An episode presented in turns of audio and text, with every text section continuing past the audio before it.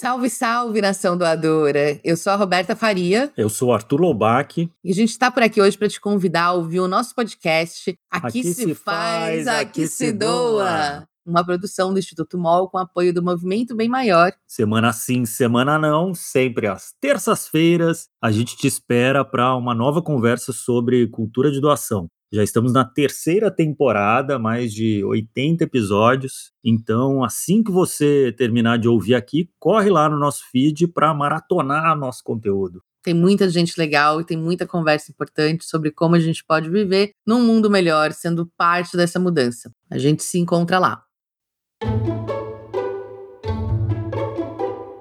É claro que você já ouviu falar que tomar uma tacinha de vinho tinto todo santo dia faz bem ao coração. Essa ideia está associada a pesquisas que apontam a presença na bebida dos chamados polifenóis, compostos que, em determinada quantidade, ajudariam na saúde do seu coração. E então pode ser até que você tenha acrescentado a tacinha de vinho à sua rotina de saúde diária, como forma de seguir essa bem-vinda indicação. O problema é que essa recomendação contrastava com a questão da ingestão do álcool em si, que não é vista como boa para a saúde. Pesquisas indicam que, mesmo um consumo moderado de uma ou duas doses por dia, eleva o risco de ter um AVC. Mas o vinho parecia escapar ileso a essa informação no imaginário popular, deixando a gente com aquela pulga atrás da orelha.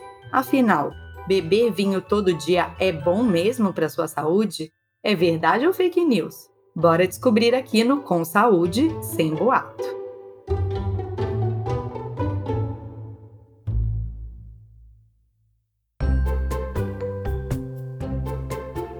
Olá, eu sou Adriana Kistler e esse é o podcast Com Saúde Sem Boato, um projeto da Sorria, marca de produtos sociais que produz conteúdo sobre saúde e bem-estar em livros, nas redes sociais e agora também em podcast. Você encontra os livros da coleção Sorria na Droga Raia e na Drogazil. E ao comprar um produto Sorria, você faz uma doação. São 23 ONGs apoiadas que levam saúde ao Brasil inteiro. E agora, que tal se juntar a gente nessa jornada para desvendar alguns mitos e mistérios sobre a nossa saúde? Vamos nessa?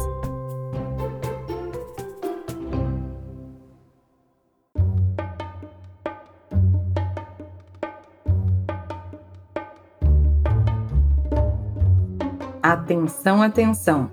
Recentemente, a Federação Mundial do Coração, ONG internacional que atua na prevenção de doenças cardiovasculares, passou a se posicionar contra o consumo de álcool. De acordo com a instituição, esse consumo teve um papel importante no aumento de doenças cardiovasculares no mundo, basicamente o contrário do que se espera da ingestão de vinho. Então, talvez seja bom repensar aquela taça diária. Apesar de várias pesquisas sérias apontarem efeitos positivos do consumo de vinho tinto para o coração, boa parte dos médicos hoje não recomenda o consumo de nenhum tipo de bebida alcoólica, porque esses benefícios não seriam suficientes para compensar os vários efeitos colaterais que o álcool pode causar. Alguns deles bem graves, como dependência e cirrose hepática. Isso quer dizer que você nunca mais vai poder tomar seu vinhozinho se quiser ter uma vida saudável?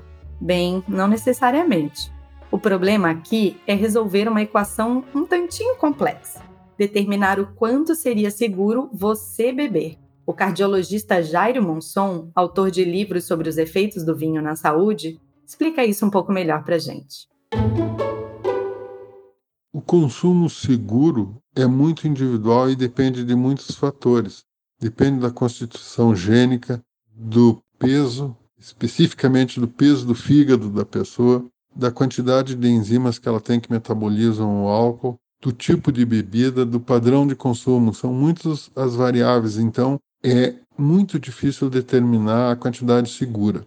Mas as pessoas que bebem vinho regular e moderadamente, eu sugiro que façam uma dosagem semestral de gama GT.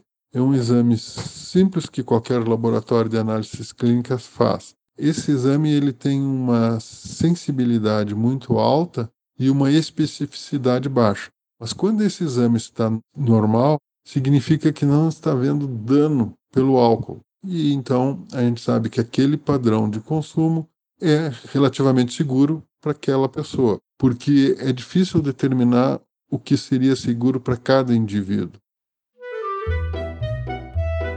O Jairo, inclusive, é um defensor das propriedades benéficas do vinho para a saúde, desde que consumido com moderação. Mas as pesquisas consideram que, mesmo que haja pontos positivos no consumo de vinho, não adianta bebê-lo sem nada para acompanhar. Isso porque tomar a bebida durante as refeições faz com que o álcool seja absorvido mais lentamente, aliviando os efeitos negativos.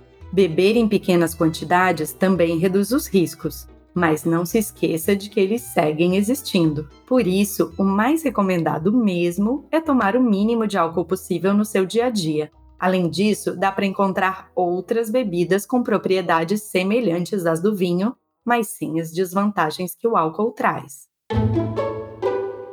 Existem outros alimentos e bebidas que têm propriedades para a saúde semelhantes ao vinho e ao suco de uva. Existem muitos estudos com café, alguns sucos de frutas e alguns chás. Isso porque essas bebidas eles têm em comum com o suco de uva e o vinho os polifenóis. São os polifenóis que defendem as plantas dos ataques biológicos, como os dos fungos, dos vírus, das bactérias. Então, as plantas que são mais atacadas por isso costumam ter mais polifenóis e elas passam e emprestam esses seus polifenóis para os alimentos. E os polifenóis eles têm uma potente ação antioxidante que inclui então uma ação anti-inflamatória bem marcada e por isso eles têm muitas virtudes. Em meio a todo esse debate sobre vinho e álcool, a nossa sugestão cultural de hoje é um filme vencedor do Oscar. Se você nunca assistiu a Druk, mais uma rodada, essa é uma ótima oportunidade. Além de ser um excelente drama, longa dinamarquês aborda os efeitos do consumo de álcool no corpo e na sociedade ao retratar um grupo de amigos que decide beber constantemente para um experimento social. Vencedor do Oscar de melhor filme estrangeiro em 2021, a produção é protagonizada pelo ator Mads Mikkelsen, da série Hannibal.